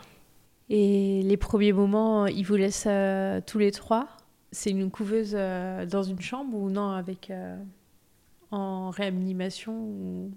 Je sais même pas dans quel service vous étiez. Alors, euh, lui, il est en service réanimation, mais toi, en tant que parent, tu ne peux pas dormir dans ce service-là parce que euh, c'est un service où il y a beaucoup d'allées et venues et, il y a des, enfin, en fait, il est dans un bloc opératoire avec euh, deux couveuses. Donc, à côté, il n'y avait pas de bébé, mais ça se pouvait qu'il y, en ait un qui arrive, quoi. Et moi, je dormais au service maternité avec euh, toutes les mamans qui, euh, où t'entends les bébés pleurer. Euh. Ça devait être dur. C'était dur, mais on m'a mis en fait à cet étage, au deuxième étage, parce que c'est l'étage où il y a le service réanimation. Donc j'avais juste à y aller quand je voulais, 24 heures sur 24, 7 jours sur 7. Si je voulais aller le voir à 2 heures du matin, je pouvais, à 4 heures, à 5 heures. Vraiment, j'étais juste à côté. On m'a mis la chambre la plus proche du service pour y accéder quand je voulais, quoi. Donc euh, c'est vraiment bien parce que même si on est en plein Covid, tout ça, euh, les parents peuvent faire des allées et des venues. Quoi. Et toi, comment ça se passe, toi, après ton, ton postpartum, euh, ta rupture utérine, il y avait eu des points, il y a... T'as eu des choses toi aussi? Bah moi on a recousu mon utérus et on a recousu après comme ma césarienne. Non, pas de. On m'a dit qu'il fallait que je patiente une année euh, avant de, si je veux un autre enfant, mais euh, qu'il euh, y avait risque de récidive. Donc qui dit risque de récidive dit risque pour moi et pour un futur bébé. T'as pas forcément envie de revivre ça non plus. Voilà, et puis euh, suivi plus plus, hein. donc je me dis euh, suivi plus plus, c'est quoi? Parce que j'étais déjà suivi tous les 15 jours, je fais quoi? Je plante une tente devant et j'attends qu'on me prenne. Euh. Non, non, non. Au niveau de la rupture utérine, vu que tout a été recousu en soi, il n'y a pas de suivi plus que ça. après, on me dit, alors on m'a dit la rupture utérine, c'est quelque chose de très rare. C'est quelque chose qui peut arriver aux femmes qui ont déjà eu euh, deux, trois césariennes voire plus, parce que l'utérus est cicatriciel, euh, voilà. On dit par contre, vous, vu que vous n'avez jamais eu de césarienne, euh, c'est encore plus rare ce qui vous arrive de, sur un utérus entre guillemets sain. Enfin, je pense que c'est dû aussi à ma, à ma malformation utérine, mais ça, ils ont, ils veulent pas s'avancer, tu vois. Et j'aurais demandé, est-ce que c'est dû à mon utérus bicorne? On m'a dit c'est ça peut être ça ou ça peut être aussi le faut t'as pas de chance. Tu sais, ils veulent pas vraiment s'avancer. Donc euh, voilà pour euh, la rupture utérine, en fin de compte, euh, voilà, c'est quelque chose que je ne connaissais pas. Comme très peu de personnes, je pense. Bien. Et après, comment, par rapport à, Liano, on t'a accompagné, on t'a expliqué quelles étaient les prochaines étapes? Alors, quand tu arrives dans un service réanimation, on te parle au jour le jour. Donc euh, tu peux y accéder quand tu veux. Je suis restée une semaine à l'hôpital euh, pour être juste à côté de lui, mais après il faut, il faut rentrer à la maison. Et quand tu rentres à la maison sans ton bébé, euh, moi je me vois encore pleurer sur le parking, le laisser là tout seul dans sa couveuse. On, donc on nous dit, vous pouvez appeler 7 jours sur 7, 24 heures sur 24. Donc il faut savoir que moi je voulais pas allaiter. Je voulais pas allaiter parce que je, me rappelle de, de, de ma montée de lait très très douloureuse en décembre dernier et je voulais pas revivre ça. Et sauf que je me suis vraiment renseignée et on m'en a parlé. On m'a dit il euh, n'y a rien de mieux que le lait maternel pour son bébé prématuré parce qu'ils ne peuvent pas lui donner de lait artificiel. Donc soit c'était du lait de donneuse ou euh, mon lait. Donc je me dis attends, je vais quand même faire cet effort-là. lui donner mon lait, ça peut lui apporter, ça peut lui faire que du bien. C'est plein de bienfaits en fait pour, euh, pour les bébés. Le lait maternel. Pour en revenir à ta question, donc on nous dit au jour le jour. Donc quand tu appelles ou quand tu arrives le matin, on nous dit aujourd'hui, Liano va bien. Il est resté 79 jours à l'hôpital. Donc un mois à une semaine au service réanimation. C'est un service qui est très très difficile parce que c'est un service où il y a beaucoup beaucoup de, de bébés qui arrivent, qui repartent, qui décèdent. Et ça, tu, en tant que parent, euh, nous, on l'a vu. Donc tu as ton, ton histoire, à toi que tu essaies de surmonter. Tu as ton bébé euh, qui a besoin de toi. Et à côté, tu vois des bébés, euh, le lendemain, ils sont plus là. quoi. Donc, comme je te disais, il, avait une chambre double parce qu'il était dans le bloc opératoire, parce qu'il n'y avait plus de place à ce moment-là. Donc, il était dans le bloc opératoire. Et on nous a dit tiens, bah. Liano va avoir un petit copain, la dame est en train d'accoucher, il va arriver. Donc nous, on se dit, oh, bah, tu vas avoir un petit copain, vous allez vous serrer les coudes, vous allez être forts et courageux tous les deux. Et donc, euh, bref, euh, vu qu'il était dans une chambre double, nous, euh, plusieurs fois, on n'a pas pu accéder à, sa chambre parce que à côté, il se passait, il y avait une intervention en fait. Donc un bébé qui arrivait, une pose de cathéter, une prise de sang, enfin il y avait souvent quelque chose. Et donc bah, nous, on est déjà, resté en fait devant la porte 5 heures parce qu'on nous a dit on a bientôt terminé, on a bientôt terminé. Sauf qu'en fait ils te disent pas, mais ça se passait pas bien pour le bébé d'à côté. Et tu vois, ils nous le disaient pas, donc euh, ils auraient pu nous dire bon bah revenez demain en fait. Mais nous, vu qu'on nous disait ça va pas tarder, ça va pas tarder, vous allez pouvoir aller voir votre bébé, euh, on attendait, on est resté 5 heures devant quand même. Et donc on n'a pas pu le voir. Euh, au service réanimation, j'en garde vraiment pas de bons souvenirs. Oui, parce que tu avais ta douleur à toi ouais. et tu as la douleur aussi des autres parents. Et je me mettais à la place des parents et combien de fois j'ai pleuré, les péricultrices me disaient faut, faut, faut, pas se mettre à la place des autres vous avez déjà votre histoire à vous et ne vous mettez pas à la place des autres. Tu sais, quand tu arrives le matin, euh, toute contente, tu vas aller voir ton bébé. Euh. Tu vois, je me rappelle d'un jour, Liano avait un mois. Et tu sais, j'avais acheté des petits trucs euh, en bois là, avec écrit un mois. Et je voulais faire sa photo des un mois. Chose que je fais toujours. Voilà, carte étape. chose que je fais toujours actuellement. Et j'étais trop contente, toi. Je me dis, il a un mois. on nous avait dit que le, premier mois était très décisif, en fait, pour un, un bébé prématuré né à ce terme. Euh, et, je me dis, ça y est, on l'a fait, quoi. Un mois, il a un mois, ça y est, c'est énorme. Je lui disais, c'est énorme, t'as un mois. T'as beaucoup parlé à ton bébé Ah oui. Ah oui, oui, tous les jours. On lui parlait tous les jours, on lui chantait des chansons. Tu vois, tu peux pas le prendre comme un vrai bébé, mais euh, leur câlin à eux, en fait, c'est ta main posée sur eux. On nous a dit la peau d'un bébé est très d'un bébé prématuré est très fragile. Si tu l'effleures, tu sais, quand tu caresses un bébé, ça, les bébés prématurés, ils aiment pas. En fait, c'est pour eux, c'est comme une brûlure, tu vois. Donc, il faut faire une pression sur eux. Et de toute façon, ils sentent l'odeur de leur maman et de leur papa parce que leur papa, bah, du coup, ils ont appris à connaître le papa euh, dans la couveuse. La maman, ils connaissent son odeur parce que forcément, ils ont passé euh, quelques mois euh, dans le ventre. En fait, nous, on nous a dit, vous êtes un soin pour votre enfant. Votre présence, le fait que vous lui parliez, le fait que vous le touchiez, euh, c'est, ça lui fait vraiment beaucoup de bien. Et des parents présents tout le temps au service réanimation, soit intensif ou autre, euh, c'est un bébé qui, souvent, qui, sort plus rapidement parce qu'il est soutenu en fait. Et ça, euh, c'est très important pour, pour eux. Puis, qu'est-ce que tu veux faire d'autre de toute façon? Tu restes avec ton enfant. Ils doivent se sentir aimés. Oui. Et puis, ça leur donne de la force. Tu, tu, peux, tu as du mal à le quitter, à sortir de. À un moment donné, euh, il faut rentrer, manger à la maison, tout ça, mais on, a passé énormément de temps à l'hôpital. Et pour te dire, la carte étape, là, j'arrive avec ma carte étape toute, euh, contente, euh, voilà, il a un mois. je vois la psychologue dans le couloir, j'avais envie de crier ah, il a un mois et sauf que j'ai rien dit parce qu'elle était avec quelqu'un. Je me dis tais-toi Charlène. Et heureusement que je n'ai rien dit parce que euh, quand je suis arrivée devant la porte, j'ai vu euh, à côté de lui, parce qu'à ce moment-là, on nous avait mis dans une chambre seule. Une place était libérée, un bébé était monté au service supérieur, donc euh, on avait une chambre seule. Et je vois un gros drap blanc devant la chambre d'un tu sais que je dis la chambre, mais les portes en fait c'est des portes vitrées, tu sais, euh, c'est bloc opératoire, donc c'est des trucs où coulissantes, euh, tu appuies sur rien, ça s'ouvre. Et là je vois un gros drap blanc et le SAMU, tout ça, et les parents en pleurs et je comprends quoi. Donc euh, c'est, je comprends tout de suite et forcément moi je rentre dans la chambre de Liano et je me mets à pleurer. Donc c'était c'est un mois de base, j'arrivais toute contente et je me mets à pleurer parce que je me mets à la place des parents et Et la psychologue qui m'a suivie, qui m'a vu pleurer, elle rentre dans la chambre. je lui ai dit non, mais je veux pas, je veux pas vous parler. et enfin bon, bref, c'est très très dur. C'est très dur en tant que parent de, de voir bah, des bébés guerriers, des bébés warriors s'en aller. Tu te mets à leur place et enfin, j'ai beaucoup pleuré pour pour ces bébés là. Est-ce que euh, vous, en tant que parent, vous, aviez des moments où vous vous rencontriez ou pas du tout?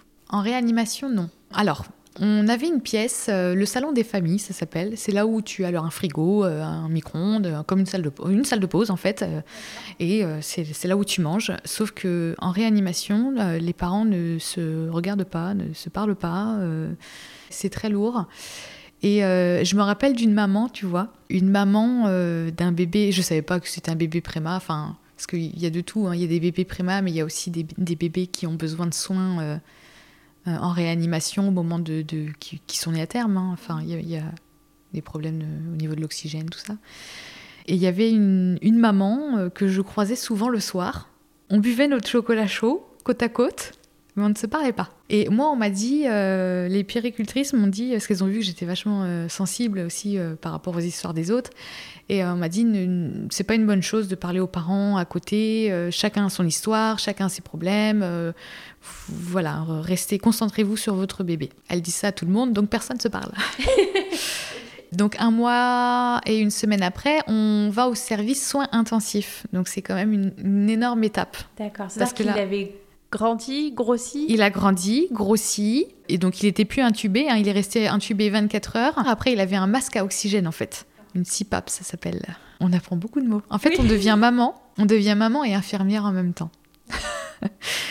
donc tu as des nouveaux mots qui arrivent, euh, CPAP, euh, enfin bradycardie, euh, désaturation. Enfin, tu as plein de, de, mots que, auxquels je ne m'intéressais pas, voilà, hein, qui n'étaient pas familiers, clairement. Et donc, euh, les services soins intensifs n'ont rien à voir avec les services réanimation parce que justement, le soin intensif, j'ai pu discuter avec euh, des mamans. C'est totalement différent comme service. Tu as plus d'autonomie en fait. Euh, avec ton enfant. Liano, il s'est passé sept jours exactement avant que je le prenne dans mes bras au moment de sa naissance et au moment où j'ai pu l'avoir en, en peau à peau. Alors le peau à peau, c'est un soin, ils appellent ça un soin. Euh, c'est très important, on passait 10 heures par jour en peau à peau avec euh, Liano. Et c'est forcément, bah, il est euh, en couche sur toi et toi, peau contre peau, quoi, hein, tout simplement. et on alterne comme ça avec le papa et ça fait beaucoup, beaucoup de bien au bébé. Alors, ce que je faisais à mon bébé en réanimation pendant un mois et une semaine, c'est j'ai commencé, le premier soin, c'était lui prendre sa température. Alors ça, c'était quelque chose de... Tu vois, c'est pendant euh, quelques jours, la seule chose que je faisais à mon bébé, c'est prendre sa température. J'avais le droit de prendre sa température et le toucher, euh, rester proche de lui. Euh, fallait pas non plus laisser la couveuse ouverte trop longtemps parce que sinon la chaleur s'en va. Donc tu passes ta journée assis à côté de la couveuse et tu discutes parce qu'il entend ta voix. En fait, il continue sa croissance euh, dans une couveuse au lieu du, ventre de sa maman. Donc, euh, quand tu es enceinte, tu discutes, il entend ta voix. Bah là, c'était pareil, tu vois. Donc, euh, il, fallait qu'on discute avec mon conjoint. Donc, on a beaucoup discuté.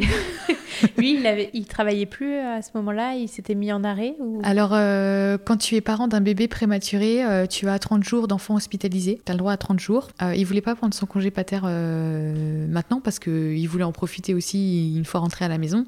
Donc, il a été voir son médecin généraliste qui, qui l'a mis en arrêt pendant tout le séjour, pendant tout le parcours de l'hospitalisation.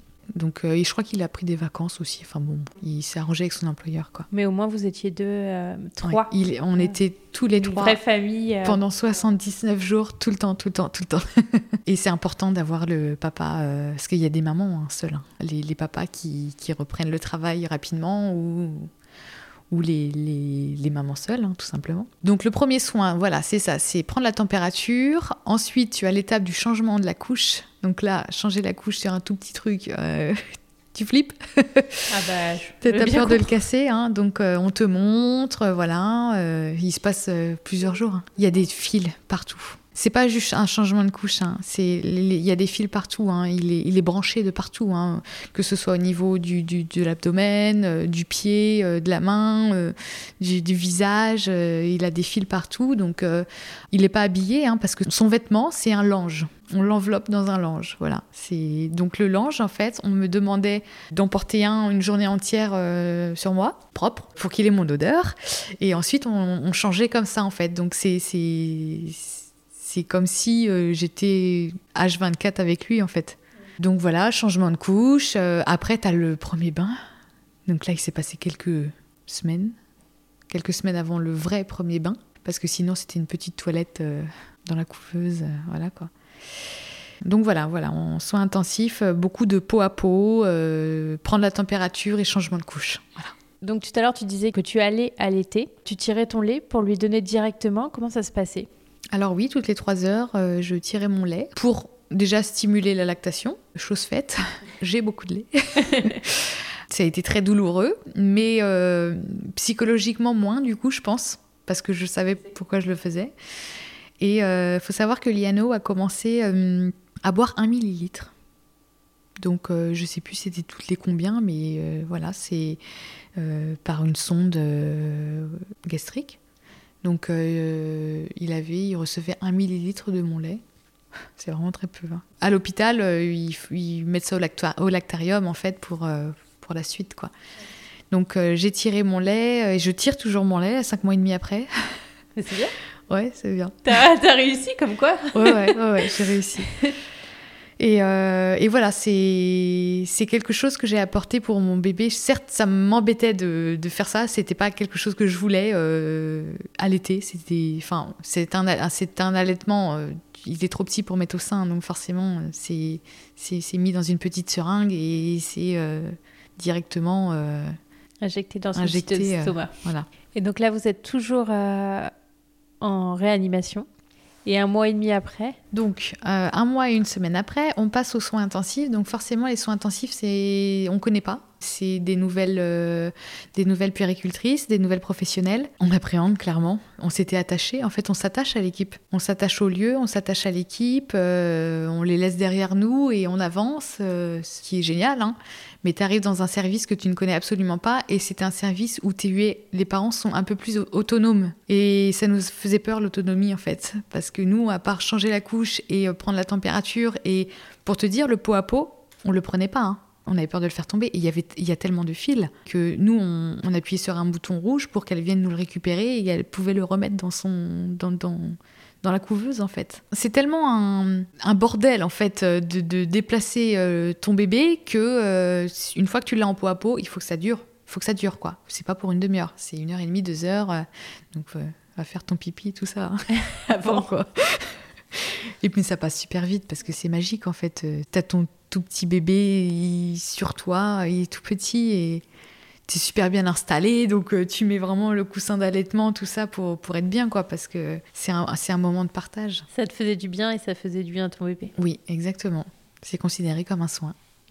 donc on arrive aux soins intensifs, euh, on appréhende, euh, on flippe, hein, et donc c'était l'autonomie en fait qui nous faisait un peu plus peur. Donc tu me demandais tout à l'heure si entre parents on discutait. Donc en soins intensifs, on a un peu plus discuté avec des parents. On était un, petit groupe de mamans où on a discuté pas mal en fait euh, le midi, on mangeait ensemble. Donc totalement différent.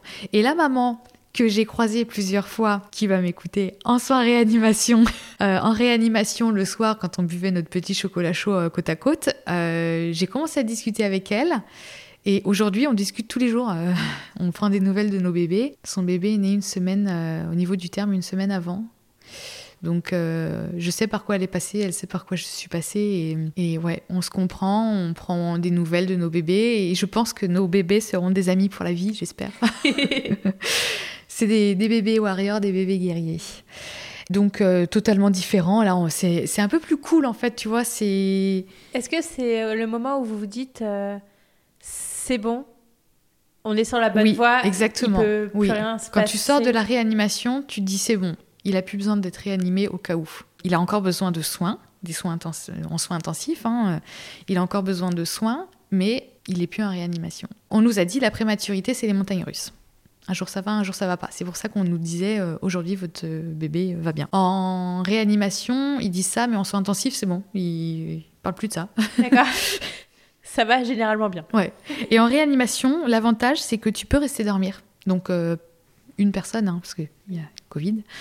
Donc tu peux rester dormir. Donc j'ai passé euh, quelques nuits euh, avec euh, mon bébé, Liano, dans sa chambre. Donc c'est pas les meilleures nuits que tu passes, hein, clairement, parce que tu as les bip bip de partout. Alors ça, les bip bip, c'est... Quand tu arrives dans un service comme ça, tu es focalisé sur le scope.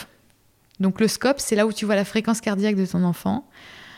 Euh, savoir s'il désature, si son taux d'oxygène dans le sang, euh, tu passes ton temps à regarder cet écran plutôt que de regarder ton bébé en fait. Puis dès que tu entends un, bip bip là tout de suite, tu dis oh, qu'est-ce qui se passe? Et c'est vrai que des fois, bah, euh, les bébés prématurés désaturent pas mal. Donc quand ils désaturent, en fait c'est qu'ils s'oublient. Il faut le stimuler. Donc pour le stimuler, en fait, dès qu'il désature, il y a une infirmière qui vient tout de suite pour le stimuler, quoi. Donc euh, faut qu'il faut essaye de remonter de lui-même, mais il faut stimuler les bébés parce que euh, en fait ils s'oublient, ils, oublient qu'ils existent et bah la fréquence cardiaque elle chute et ils oublient de respirer. Euh, enfin donc et ça des désaturations il y en a énormément, énormément, énormément. Et plus le temps passe, moins ils désaturent. Oui, toi, ça a pris un mois et une semaine. Bah, il désaturait encore en soins intensifs. Hein, euh. Il désaturait euh, une semaine. Euh, il faisait des, des bradis, des bradycardies qu'on appelle ça, une semaine avant de partir, par exemple, tu vois. Donc ça, ça nous faisait flipper aussi. Mais il arrivait à, se reprendre de lui-même. Donc c'est au moment où il arrive à se reprendre de lui-même que, que tu n'es plus obligé de le stimuler pour lui dire « Oh, Liano, tu existes, n'oublie pas ». Donc en, soins intensifs, euh, donc là, tu croises des mamans et des papas qui ont le même vécu que toi. Vous êtes plus ouverts parce que vos bébés vont mieux. Alors, il y a des bébés qui ne sont pas passés au service réanimation. Donc il y a des mamans qui n'ont pas connu ce service-là. Donc forcément, tu t'attaches un peu plus aux mamans qui ont vécu le service de la réanimation. Voilà, il y a des bébés, euh, des, des, prémas qui n'ont pas besoin de passer en service réanimation. Hein. donc euh, ils n'ont pas besoin de, ce service-là, donc c'est génial. Tu as trois stades de, la prématurité. Donc tu as l'extrême prématurité de 24 SA à 28. Liano est né à 28 plus 4. Donc il est grand prématuré. À 4 jours près, il aurait été dans l'extrême prématurité. Mais euh, donc de 28 à 32, tu es dans la grande prématurité. Et de 32 à 37, je crois, je sais plus, tu es dans la prématurité. Voilà. Où tu n'as pas forcément besoin de, de, réanimation, de, soins intensifs. Euh. Enfin bon, chaque cas est différent. Il faut savoir qu'un bébé prématuré, il est pris en charge à 24 SA et 500 grammes. Donc 500 grammes, je sais pas si tu vois, mais... Et donc Liano, avec 1 kg 350, il s'en est bien sorti. Il a bien mangé à la cantine. Mes tartines au Nutella. en soins intensifs, euh, on nous a proposé en fait un NITCAP. Donc en fait, le programme NITCAP, ça protège le développement cérébral des enfants nés avant le terme. Euh, en limitant euh, le stress lié à, l'environnement, les soins. et puis ça nous donne vraiment l'occasion de, de, connaître notre, notre bébé en fait euh, par rapport à ses réactions quand on lui fait un soin enfin c'est le NICAP ça, ça, nous aide vraiment à connaître notre notre enfant et à adapter nos, nos gestes nos notre voix, euh, nos, nos, soins, euh, vraiment. En fait, c'est une méthodologie pour accompagner ton enfant? Voilà, en fait, une fois par semaine, elle, elle arrive avec des petites notes. Elle est là pendant quelques heures où elle nous voit euh, nous occuper de notre bébé. Euh, elle regarde au niveau du scope, est-ce qu'il désature, est-ce qu'il fait des bradis, euh, comment ça se passe à ce niveau-là quand on est en peau à peau, quand on lui donne à manger. et après, en fait, on, adapte par rapport au comportement qu'il a eu. À la fin du parcours, on a eu un classeur NITCAP avec des photos de nous trois. Personne nous prend en photo tous les trois en fait. Donc Linda du NITCAP nous prenait en photo. Et euh, on a un classeur euh, avec euh, semaine par semaine l'évolution de l'INO. Son évolution, les soins dont il a besoin, s'il si, faut inclure un peu plus d'oxygène, elle peut le noter, ou, ou on peut arrêter, par exemple, il avait un masque à oxygène pendant six semaines. Grâce au NICAP, elle a vraiment évalué que le masque à oxygène, à un moment donné, il n'en voulait plus. Il voulait qu'on l'enlève, donc on est passé aux lunettes à haut débit, tu vois. Et, ça, euh, dans la prématurité, c'est une étape euh, importante, quoi. Elle va t'apprendre à, connaître ton enfant, en fait. Et ça, je sais pas s'il y a ça dans tous les hôpitaux, mais c'est vraiment un programme euh, qui aide les parents dans la prématurité. C'est, ce serait vraiment cool que tous les hôpitaux. je vais regarder, puis je mettrai dans les notes de l'épisode. Et là, dans ce service-là, il était toujours nourri par sonde. Donc, il a été nourri par sonde très longtemps. Hein, euh, donc quand on a pu enlever son masque à oxygène, euh, parce qu'il avait le masque à oxygène plus euh, le, la sonde dans la bouche, quand on a pu enlever le masque à oxygène et mettre des lunettes à haut débit, ils ont mis la sonde directement dans le nez pour qu'il puisse commencer à téter, pour qu'il ait la bouche libre. tu vois, il s'est passé...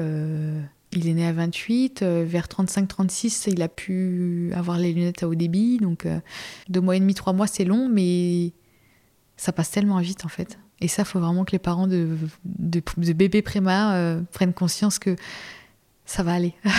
Il y a, le bout du tunnel n'est pas loin. Il faut garder l'espoir. Ouais, ouais, ouais. On lui donne pas de biberon, je lui donne pas le sein. Généralement, euh, il y a un des deux parents qui l'a dans les en pot à pot, et tu as l'autre parent qui euh, appuie sur la sonde, millilitre par millilitre. ça dure, le repas il, dure, il peut durer une demi-heure, 40 minutes, 45 minutes, 20 minutes. Tu, tu peux pas tout lui injecter d'un coup, quoi. Et, en fait, euh, ce qui est important, c'est de voir sa réaction. En fait, tu passes millilitre par millilitre, et si tu vois qu'il commence à se tortiller, bah hop, tu fais une petite pause, tu vois. C'est comme si tu donnais un biberon, ou comme si tu lui donnais le sein, mais tu lui donnes par euh, sonde. Donc, euh, tu lui donnes à manger comme ça. C'est vrai que ça peut paraître donner un biberon, c'est ça peut être anodin, donner le sein, mais nous, c'est vrai que parents de bébés prématurés, tu donnes par sonde. Vous deviez être euh, tellement heureux de voir qu'il grossissait bien, il grandissait bien aussi euh, oui. au fil des semaines. Oui.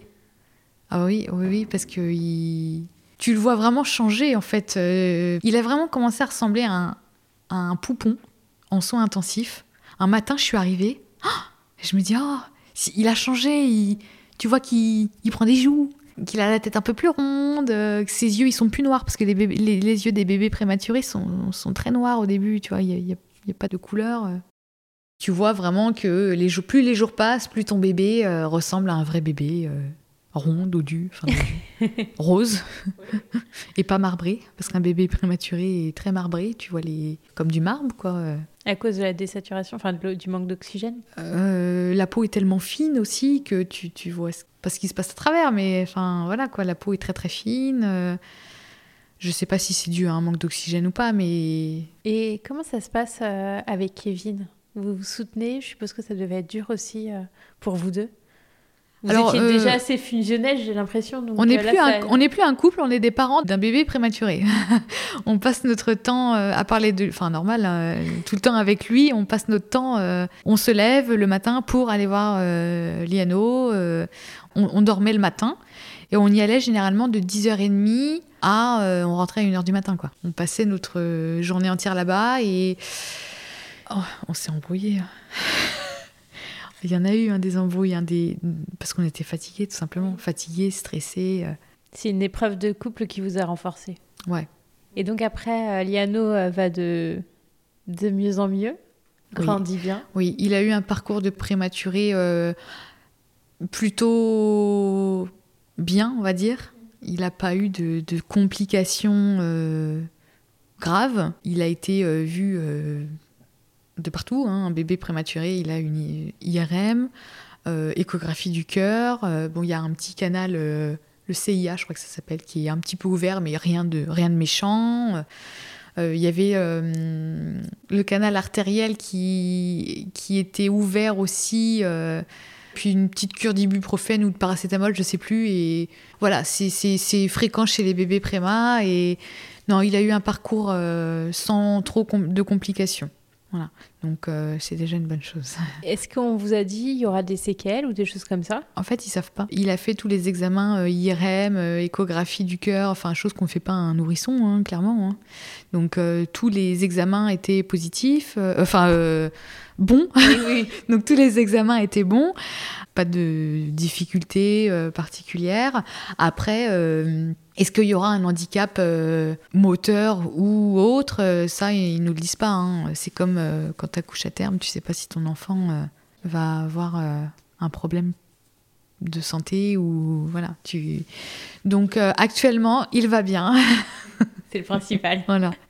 Et vous, vous êtes suivi après par un psychologue? Tu parlais d'un psychologue en réanimation. Est-ce que après, Alors, pendant tout le parcours, il y a quelqu'un qui vous suit? Alors moi j'ai refusé en fait de parler à la psychologue de réanimation parce que c'était la psychologue que j'ai eue euh, pour ma fausse couche tardive. Donc euh, je voulais pas. Pour moi, elle c'était c'était comme euh, la gynéco qui s'occupait de moi. C'était le passé. C'est non, c'est mauvais souvenir pour moi. Donc non, je j'aurais pu hein, demander. une autre psychologue parce que la plupart des mamans, quand je discutais avec elles, elles me disaient bah j'ai vu la psychologue machin. C'est vrai que moi, je pense que je me suis un peu voilé la face en me disant euh, non, j'en ai pas besoin. Et tu vois, au jour d'aujourd'hui, je me pose la question. Je pense que ça me ferait du bien d'aller en voir une, tu vois. T'étais peut-être pas prête, t'étais dans un euh, À ce moment-là, oui, non, c'était euh, Liano. En fait, je m'occupais pas vraiment de moi. Tu t'occupes de ton enfant et toi, tu te mets à part, voilà. Tu vois, tu me poses des questions sur moi, sur mon allaitement, la vie de couple. Je, reviens toujours à Liano. Oui, oui. c'est ton centre d'attention. Oui, pour moi, c'est euh, nous, c'est off, c'est on verra ça plus tard, tu vois. C'est d'abord lui. enfin bon, comme tout parent, quoi. Préma ou pas. ouais, c'est vrai que apprendre à devenir parent euh, en même temps qu'infirmière, c'est pas le ce qui est le plus facile, quoi. Donc non, voilà, tu vois, j'ai pas fait appel à une psychologue. Euh, peut-être que j'aurais dû, tu vois, parce que aujourd'hui, je pense que je pense qu'aujourd'hui, j'ai besoin d'en parler. Parce que tu vois, je parle beaucoup. et que tu as, accepté de témoigner, je trouve ça fort pour toi, mais aussi pour les autres et mm. les autres euh, futurs mm. parents ou parents qui ont vécu ça. Je pense que c'est important. Bah, J'espère que ça va aider euh, des, parents euh, de, bébés préma. Et il y en a plus que ce qu'on on pense. Hein. Ouais, bah, sur Instagram, sur ma page, je reçois énormément de témoignages d'enfants qui ont maintenant 10 ans, 6 ans, 12 ans, 17 ans, tu vois. Je reçois des photos de, bébés préma euh, qui pesaient quelques grammes et aujourd'hui 30 euh, kilos. Euh.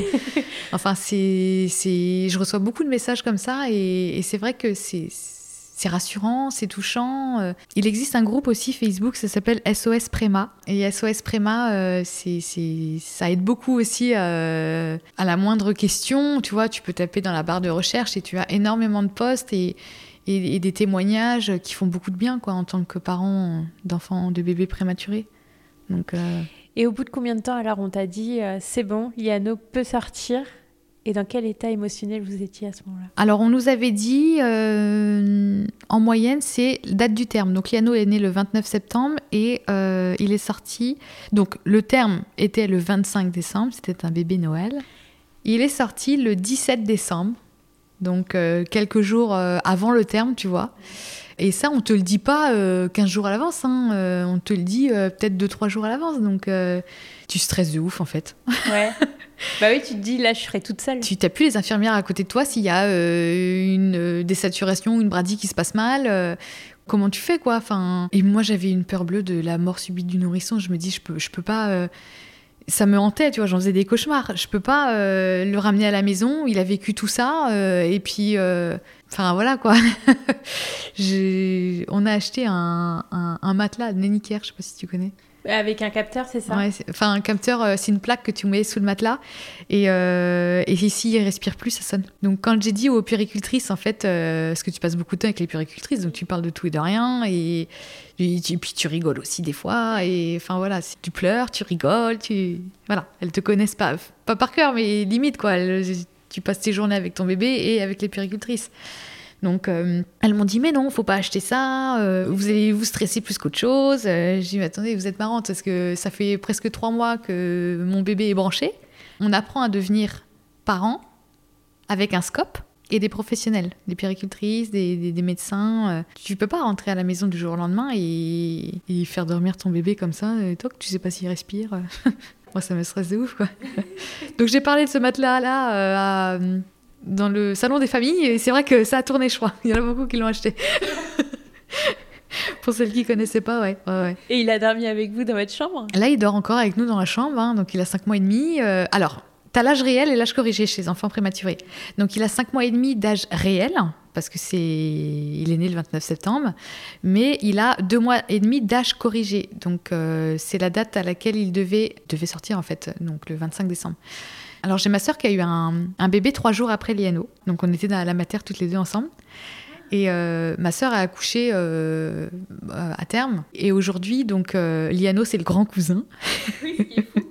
Et son fils euh, Ayrton, c'est le petit cousin. Mais euh, ça n'a rien à voir, quoi. Ayrton, c'est le, le, bah, le, bébé de 5 mois et demi. Euh, et Liano, c'est le bébé de 2 mois et demi. Et pourtant, c'est le grand cousin. Hein. Mais tu vois que c'est pas du tout. Enfin. Et après, de toute façon, ça se rattrapera. oui, oui, oui, ça va se rattraper. Euh, on parle en âge réel, en âge corrigé, jusqu'aux deux ans de l'enfant. Donc euh, là, au niveau euh, de son développement physique, on va dire, enfin, physiquement, c'est un bébé de deux mois et demi. Au niveau de son développement, pareil, si, si, si c'est un bébé de deux mois et demi. par contre, il fait des choses. par exemple, au niveau de son éveil, on nous a toujours dit il, est plus éveillé qu'un bébé de deux mois et demi. C'est, il n'est pas non plus à cinq mois et demi, mais euh, il a un très bon éveil. Euh, il adore écouter euh, tout autour de lui ce qui se passe. Et puis il sourit beaucoup, ce, bébé. Il est content de vivre. Bah oui, il s'est battu. Ah ouais, ouais, ouais. Il s'est battu pour. Ouais. Ils sont forts, les, les bébés préma. C'est si petit, mais tellement fort. Après, il y a un troisième service qui s'appelle le service. Euh, donc, tu as réanimation, soins intensifs et soins courants. Mais Liano n'est pas passé en soins courants. Euh, on est sorti de l'hôpital le 17 décembre, euh, après 79 jours d'hospitalisation, en HAD, hospitalisation à domicile. On est resté quelques semaines. où il y avait une puéricultrice de l'hôpital qui venait tous les jours pour le peser. Euh, on est sorti de l'hôpital en hospitalisation à domicile. Liano était encore sous oxygène. Alors, euh, on avait une bouteille à oxygène. Euh, à la maison, c'est un. C'était pas une. Enfin, on avait les bouteilles pour sortir à l'extérieur si on voulait se promener ou pour aller au rendez-vous à l'hôpital. Mais sinon, c'est un gros. un gros bloc noir là que tu as dans ton salon qui fait beaucoup de bruit. Et avec le fil euh, de 15 mètres de long, euh, il faut surtout pas marcher dessus parce que sinon euh, l'oxygène passe plus. il est resté avec son oxygène pendant presque deux mois, quoi, après la sortie de l'hôpital. Et c'est vrai que quand on était en service réanimation, on nous disait beaucoup. Il y en a qui nous disaient, bah il y a des bébés qui sortent de l'hôpital avec de l'oxygène. Ah, nous on trouvait ça, mais ah bon, avec de l'oxygène, bon non, ça lui arrivera pas. Il a pas, il a pas non plus de, de soucis il a un parcours euh, de prématurité euh, où tout se déroule bien. Donc, euh, on trouvait ça ouf, quoi. Et fin de compte, ça nous est arrivé. Donc, voilà, il, il était sous oxygène. On avait un scope à la maison. Ah, ça devait être rassuré, ça aussi. On pensait que ça nous rassurait, mais le scope, euh, quand ça bip parce qu'il y a le fil qui est mal branché, euh, donc quand ça arrête pas de sonner, mais que apparemment ton fils ne respire plus et que tu le vois et puis il te regarde, tu dis non, il va très bien. donc euh, en fait, je pense que le scope c'est plus stressant qu'autre chose. Donc quand on nous l'a éteint quelques jours après, on était bien content en fait parce que bah, on s'est dit c'est bon il désature plus je vois pas pourquoi il désaturait maintenant si pendant les repas de temps en temps mais c'est parce qu'il faisait des fausses routes ou autre et là, les repas, c'était pareil, c'était encore à la pipette Non, non, non, non, non. On a commencé les biberons euh, quelques jours avant la sortie. On a commencé les biberons. Euh, alors, le sein aussi. ah, t'as testé Oui, on a fait ah, bah, comme le quoi, ton allaitement Et on a fait le sein à l'hôpital, beaucoup, avec un, un, bout de sein en plastique, là. Euh, parce que euh, bah, il n'arrivait pas à prendre correctement parce qu'il est encore petit, euh, voilà. Pourtant, j'ai pas non plus des tétés. oui, mais il fallait de la force. voilà, exactement. Donc voilà, et puis je voulais inclure aussi les biberons pour que papa puisse donner aussi, lui donner à manger, quoi, parce que c'est bien beau de donner à la, à la, sonde, mais bon, les biberons. Donc, donc il, franchement, plutôt cool. Il a réussi à prendre le sein et, avec, le, tir, avec le, le bout de sein et, et le biberon avant notre sortie, quoi. Donc on était autonome là-dessus, il était autonome là-dessus. Voilà, c'est au niveau de l'oxygène qu'il avait encore besoin d'aide. Là, vous sortez le 17 décembre. Ta famille, est-ce qu'il y, a eu des visites pendant les moments euh, où vous étiez à l'hôpital ou avec le Covid où il n'y avait pas le droit? Et je suppose qu'après, ce fut Noël. Ça devait être une grande joie pour tout le monde. Alors, il y a eu des visites euh, de nos familles proches, donc c'est-à-dire euh, frères, sœurs, parents. Donc ma sœur qui, elle, a accouché, est venue le voir aussi parce qu'elle était dans les, dans les locaux. Hein. Donc elle est maman de, de bébés préma aussi, euh, de mes nièces qui sont nées euh, avec un terme un peu plus avancé quand même, mais euh, bon, elle a, elle a, connu aussi la prématurité. Pas la réanimation, mais elle a connu la, prématurité aussi. Et c'est pour ça qu'elle m'a été aussi d'un soutien. Non, non, non, il n'y a pas d'interdiction. juste une personne, en fait, dans la chambre avec le parent et pas toute la smala dans la chambre. Voilà. Donc on faisait des roulements, tu vois, il y en a qui attendaient quand par exemple mes beaux-parents venaient, euh, il y avait, euh, j'y allais avec ma belle-mère et en attendant ils allaient boire un café et vice versa quoi. Euh, voilà, il y a eu des visites mais tranquille quoi, parce que s'il est quand même fragile, faut pas ramener surtout le Covid. Donc pour répondre à ta question par rapport à Noël, on a fêté Noël tous les trois. On voulait pas aller en, famille parce qu'il est sorti le 17 décembre, tu vois. C'était pas le moment de choper un virus. Donc on a passé Noël tous les trois à la maison. Donc euh, tout le monde a compris. Hein, euh, tu sors de, presque trois mois d'hospitalisation, t'as pas envie d'y retourner, clairement. Comment ça se passe maintenant euh, L'organisation? Alors, on est retourné à l'hôpital en janvier, il a eu le Covid. On reçoit très très peu. Les gens qu'on reçoit à la maison faisaient des tests, des autotests. Et en fin de compte, une personne est venue garder la mamie, est venue garder l'IANO parce que Kevin et moi, on voulait faire une formation premier secours. C'était important pour nous, donc on lui a demandé est-ce que tu peux le garder euh, une matinée? Pas de problème, bien évidemment. Et euh, donc elle a fait son test, pas de problème, négatif. Bon, bah, euh, c'est vrai qu'il y avait le masque, mais pas toute la journée non plus. Et elle s'est pas sentie bien dans la nuit dans la nuit en fait, juste après, et, elle a été testée positive. Et il faut savoir qu'un bébé prématuré est très sensible à tous les virus. Donc le seul qui l'a chopé on a tous mangé ensemble et tout, et le seul qui l'a chopé, c'est lui. Donc, euh, retour à l'hôpital. Parce qu'il était encore sous oxygène, donc il fallait. Euh, il désaturait un peu, donc euh, il a fait de la fièvre. Il, fallait qu'on augmente son oxygène. Enfin bon, maintenant tout va bien. c'est le principal. Voilà, donc vous avez refait un petit séjour en janvier et là, donc ça fait deux mois, deux mois et demi que vous êtes tous les trois et que voilà. Liano va bien. Liano va très bien, il grandit très bien, il se développe super bien. On fait un peu de kiné, donc il, y a, il a des rendez-vous un peu régulièrement. En fait, euh, vu qu'il est dans la grande prématurité, il fait partie du, réseau Bien Grandir en Bretagne. En fait, c'est un, réseau où euh, il a un suivi euh, un peu plus suivi qu'un bébé né à terme donc euh, où euh, il a des rendez-vous euh, à 3, 6, 9, 12 mois, 1 an, 2 ans, 3 ans, jusqu'à ses 7 ans, je crois, où il va être suivi pour voir son évolution. Il nous comble de bonheur, il, on l'appelle Monsieur Sourire, il sourit tout le temps, il rigole tout le temps. Je l'aime trop. tu vois, ça finit bien. Ouais, ouais, ouais, ouais. ouais. C'est long, c'est un parcours euh, long, difficile. faut s'entourer de bonnes personnes, toujours positives. faut pas hésiter à, discuter avec les parents de, de, bébés prématurés. Faut, tu vois, euh, c'est ce que je disais à la, maman avec qui on. La maman de Julia, avec qui on. Tu vois, en fait, on s'appelait pas par les prénoms, c'était la maman de. La maman d'Enola, la maman Nino, la maman de Julia. Voilà, ça, c'était vraiment les c'est le bébé au centre. la maman de Liano. et, euh, et, vraiment, faut pas hésiter à, demander euh, à s'épauler entre mamans euh, d'enfants prématurés.